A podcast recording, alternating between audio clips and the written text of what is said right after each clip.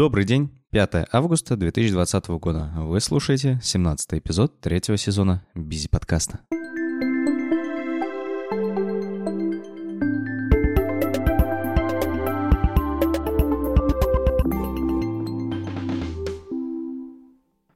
Недавно в своем блоге опубликовал заметку с итогами 2019 года. Да, как бы прошла половина 2020 года, но э, лучше поздно, чем никогда. Но этот выпуск будет не о том, как прошел мой прошлый год, а просто дело в том, что, среди прочего, я упомянул и книгу жизни, о которой меня попросил подробнее рассказать Костя Тимошенко. Саша, привет! В одной из последних заметок в блоге, э, та, которая с итогами 2019 года, ты писал про книгу жизни. Э, ты можешь, пожалуйста, рассказать подробнее о том, что это такое? Э, я прочитал о том, что о каких-то базовых принципах, но мне кажется, что если я без дополнительной подготовки попробую сделать то же самое, то есть вести такую книгу, то я, скорее всего, остановлюсь на том, что куплю классный блокнот, в котором приятно писать, куплю хорошую ручку, которую приятно держать в руках и которой приятно писать, сделаю две записи и не смогу сформировать привычку и заброшу это дело. А звучит вроде довольно интересно, и главное, что по прошествии времени, наверное, это чертовски интересно. Или чертовски неинтересно было бы читать. Спасибо. А, Но для начала вообще расскажу, как бы, а, как я об этой книге узнал. Значит, весной прошлого года я пошел на интенсив в британку. Интенсив назывался «Поиск творческого состояния и самовыражения». Я, честно говоря, думал, что это курс про креативность, потому что я в тот момент времени э, и ездил на э, другие интенсивы по креативности. Это вот Most Creative Camp, мы там учились придумывать идеи. Также я брал интервью Ветса разностороннего вот для подкаста.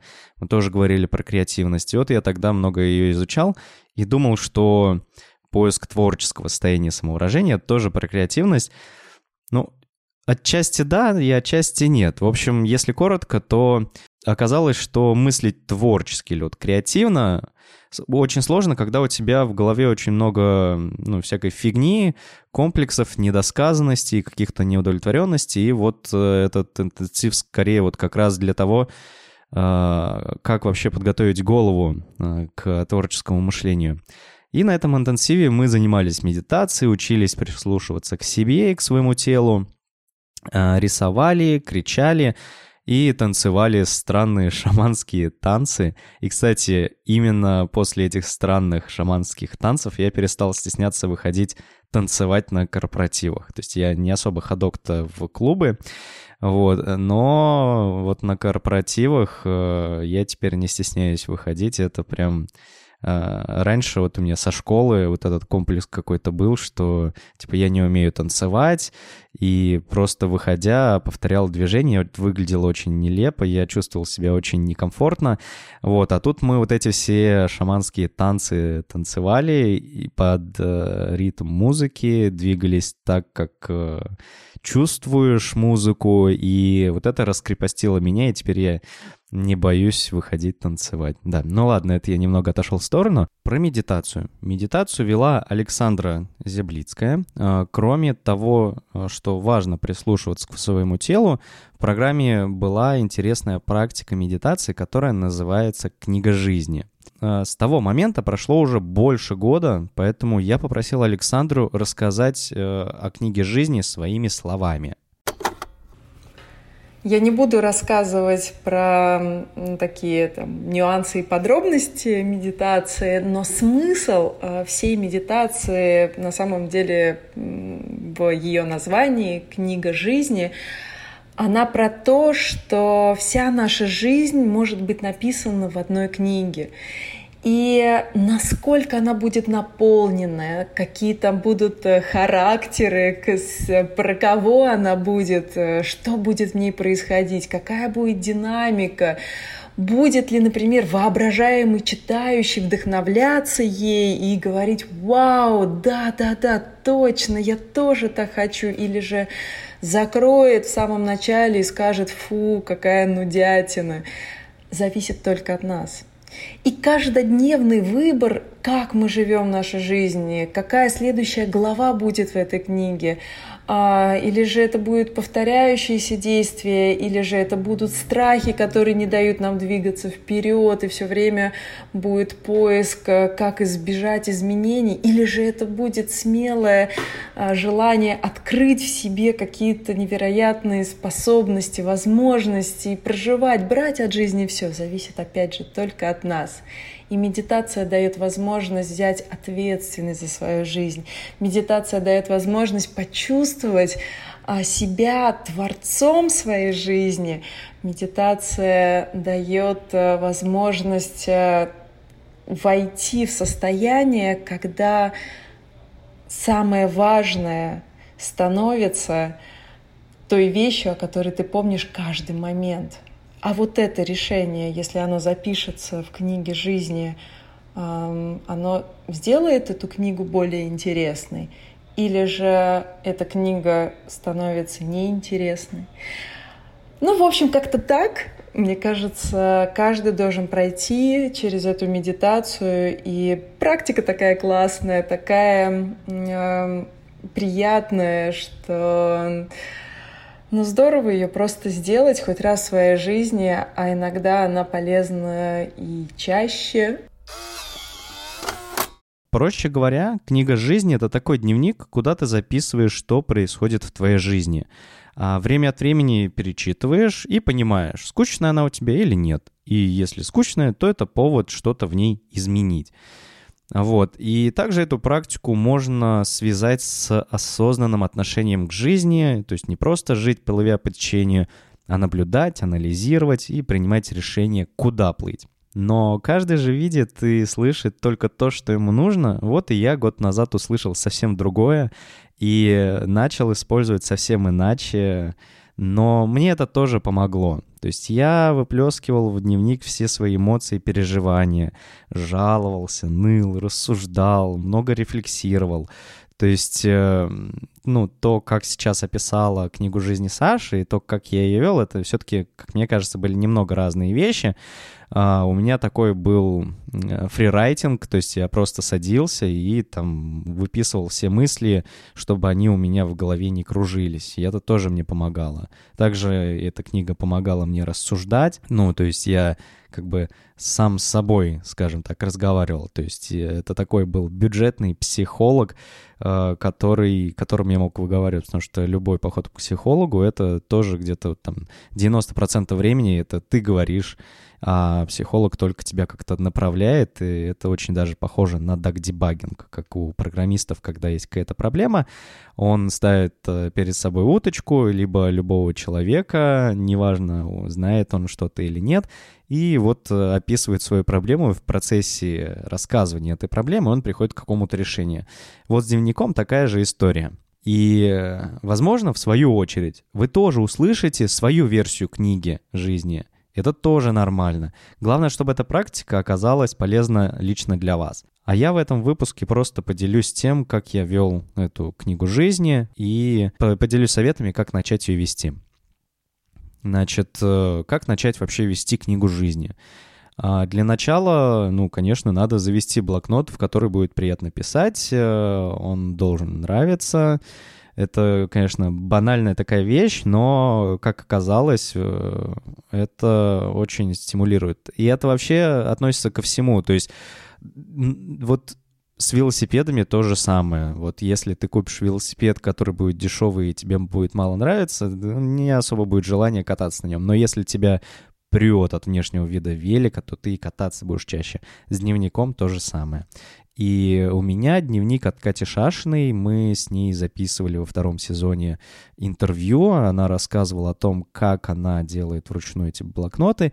И вот я, что в прошлом году покупал у нее блокнот для ведения и списал его весь.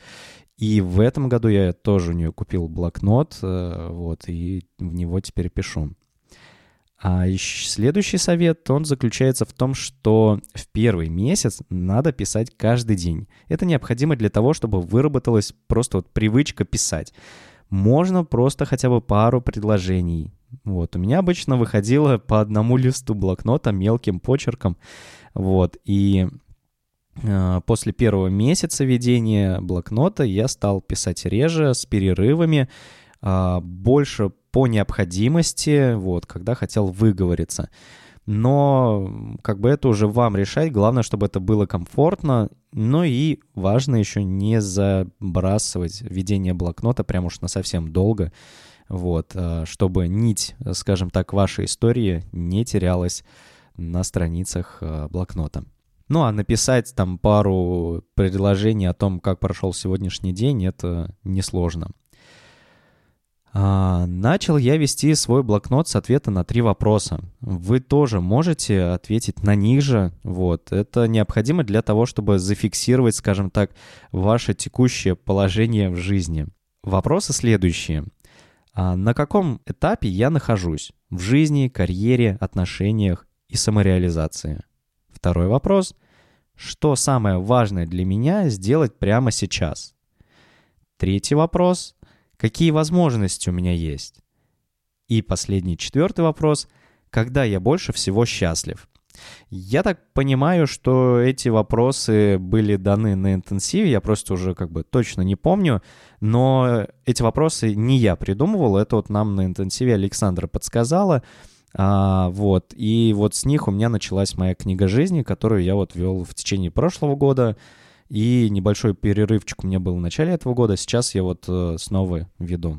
Важность ответа на вот эти вопросы в том, что ну, нужно зафиксировать начальное состояние, когда ты вот... Э, как, какой ты начинаешь вести этот дневник. Потому что а, честно, я не пересматривал, не перечитывал эти вопросы, ответы на вопросы. А, но когда я начал готовить э, этот э, выпуск подкаста, то перечитал и заново ответил на эти вопросы. И, блин, это вообще...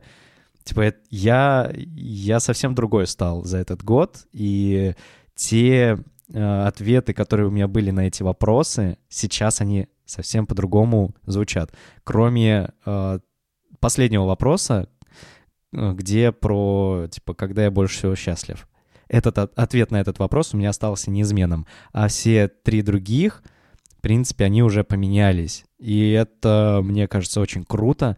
А вот так вот в ретроспективе смотреть на себя прошлого, ну, это надо просто попробовать вести на протяжении длительного времени, потому что в короткий период времени, там, не знаю, через месяц это не так интересно, но спустя годы это оказывается очень интересно перечитывать.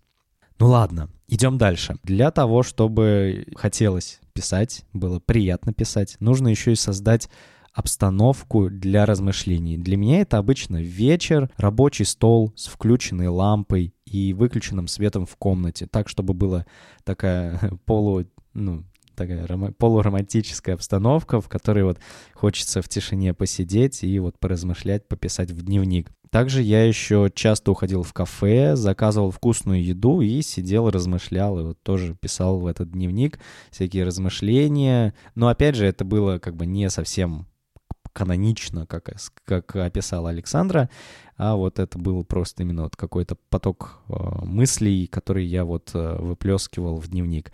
Сейчас у меня уже немного другой подход.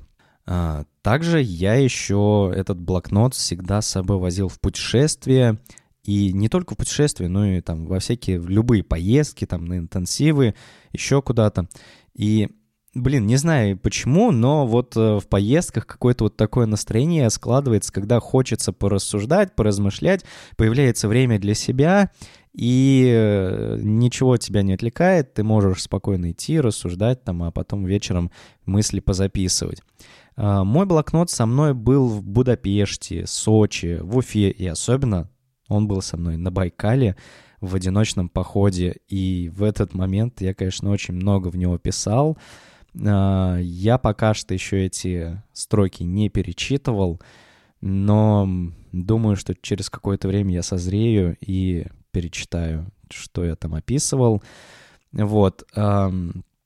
Ну да, то есть во время отпуска так и тянет на размышления, которые вот прям, ну, стоит записать в блокнот на память, чтобы потом, перечитывая, вспомнить об этом и понять, как бы твоя реальность соотносится с тем, о чем ты мечтаешь, или нет? Есть ли какой-то рассинхрон? Вот, и если есть, стоит все-таки об этом задуматься и синхронизировать жизнь и то, как ты ее видишь.